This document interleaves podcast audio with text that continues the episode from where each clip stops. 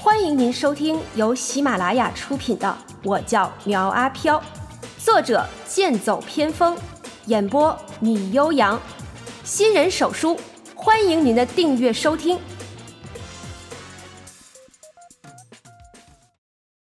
第四十七集，龙吐珠妙用。关云娟在警察局待了一夜，第二天，毛小芳他们赶来接人，四人再次相聚到一起，开心的不得了。娟姐，到底是出了什么事儿？他们非要让你留在这里做笔记。电话里，关云娟只是简单说了一下，几个人都不清楚事情的经过。见众人问起，关云娟瞅着无人，低声道：“这件事儿牵扯到我一个朋友的妹妹。”她被人所害，所以我施展招魂术，想要弄清楚她的死因。结果他附在我身上，久久不愿离去，而我也没有办法让他离开我的身体，只能看着他去找仇人报仇。好在苗阿飘在场，如果不是他，我就算摆脱了张小慧的纠缠，也已经死在他人手中了。什么？苗阿飘？是那个邪祟救了你？这怎么可能？毛小芳一声惊呼，显然是不相信。刘静在一旁打击道：“邪祟怎么了？你可别忘了，我们能从高家庄出来，都是邪祟帮的忙。”两人向来不对付，苗小芳回怼道：“刘静，那个邪祟给了你什么好处，让你这么帮着他说话？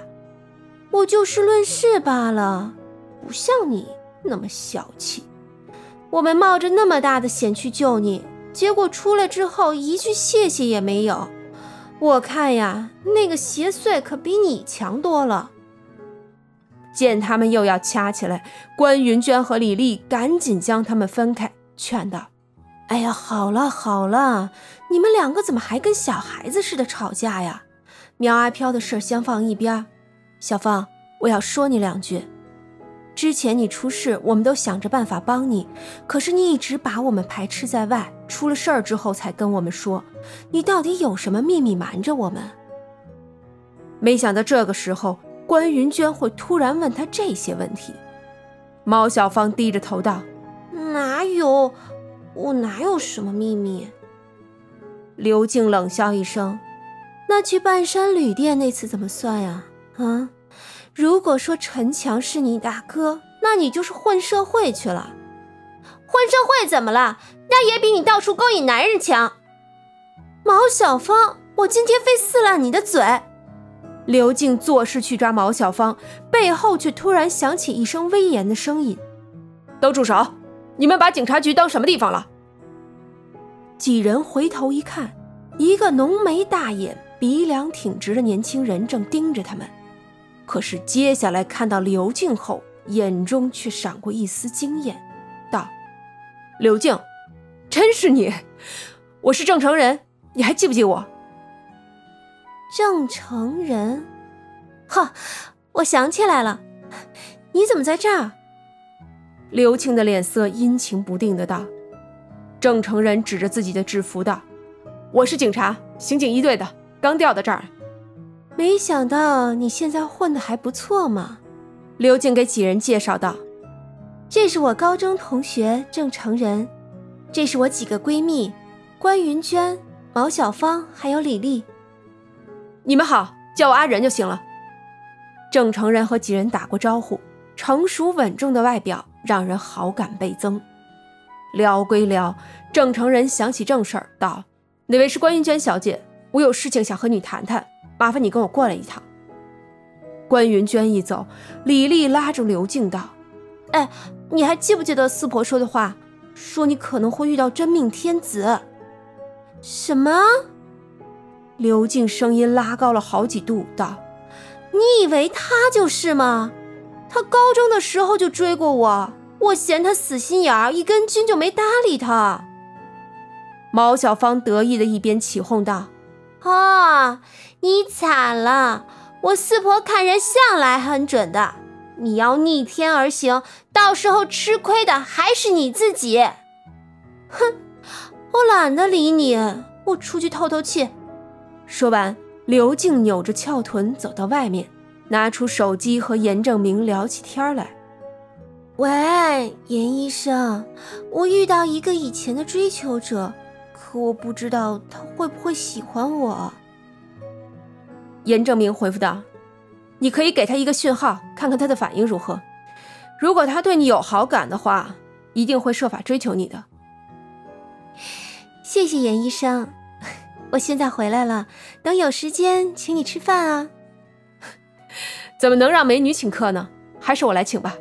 哦对了，下次见面的时候，你拿上那枚铜板。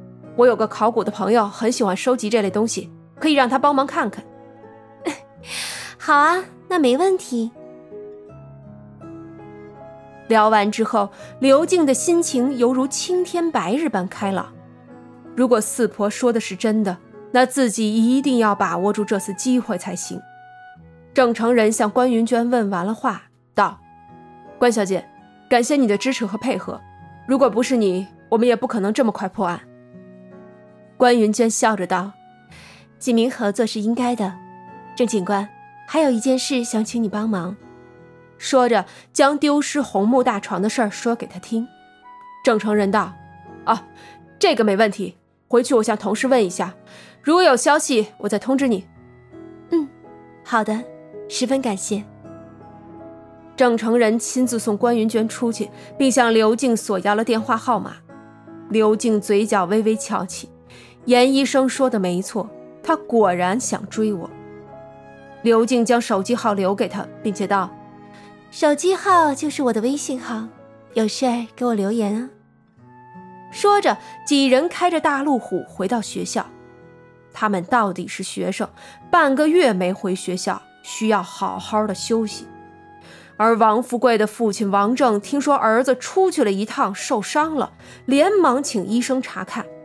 之后又听说了王富贵的经历，王正思索道：“富贵啊，当父亲都不希望儿子遇到危险，可是你的经历又太过玄幻，不行就跟那个李丽分手了吧。”王富贵这下不乐意了，道：“爸，你不知道，四婆说我天生贵人命。”遇事逢凶化吉，连老天爷都是站在我这边的，这还有什么可怕的？话是这么说，可你也要当心才是。这次受了轻伤，下次还指不定受什么伤呢。您放心，冲杀在前的事儿我不干，遇事儿我就在后面一坐就行，反正谁也不敢动我。嗯，这就对了，闷声发大财，笑到最后的才是赢家。听你这么说呀，我就放心了。”王正说笑道，“家里就这么一个儿子，不疼他还疼谁呀？”苗阿飘回到云顶山的时候，天都已经亮了。好在废弃别墅是背山阴宅，阳光照不到这里，苗阿飘也不会受伤。我回来了，哎，小莹、小文，你们。苗阿飘话音刚落，就看见福老正坐在沙发上盯着他看。哎呦，哼福老，什么风把您给吹来了？转头又对小莹道：“小莹啊，我不在的时候怎么不知道招呼客人呢？最起码也要点根香请福老尝尝啊。”福老冷冷的道：“用不着那么麻烦，我怕你的东西精怪，吃了之后我吐不出来。”哎呦，瞧您说的，您老还跟我客气什么呀？瞧您说的，您老还跟我客气什么呀？苗阿飘说着，坐在他的旁边，一副懒人瘫的模样，靠在沙发上道：“哎，福老，您又有什么指示？尽管说。你手里是不是有颗龙吐珠啊？”福老目不转睛地盯着他看。苗阿飘捂着头，一副刚想起来的样子，道：“昨晚刚顾着玩了，忘记找人修房子。哎，您放心啊，回头我就去找人。我问你，手里是不是有颗龙吐珠？”福老面容严肃的又问了一遍。苗阿飘装作事不关己道：“哎呀，是，您老这耳朵可真好使。”这么快就得到消息了，你还在这儿嬉皮笑脸？我再问你，你吸收里边的力量了没有？没有啊。哎，那玩意儿还能吸收啊？是不是吸收了之后，我就变成天上地下唯我独尊的那种鬼了？砰！福老拿着拐杖重重地敲在他头上，怒道：“龙吐珠乃是地气所化，至阳至纯。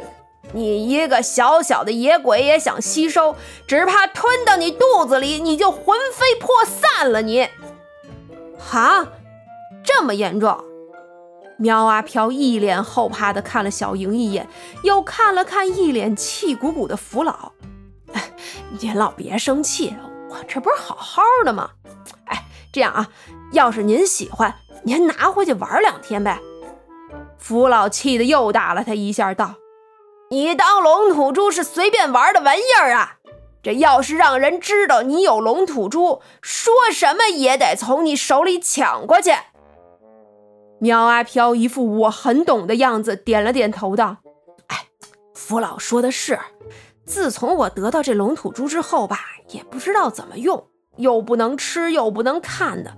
哎，您老跟我说说这玩意儿有什么功效啊？好让我也长长见识。福老白了他一眼，沉声道：“龙吐珠有诸多妙用，可是想要发挥它最大的效果，那是得用在布置风水上，聚气化龙。若有仙人葬在龙穴。”数代过后，不是富甲天下，就是权倾朝野。你说这宝贝如何呀？本集播讲完毕，欢迎订阅追更哦。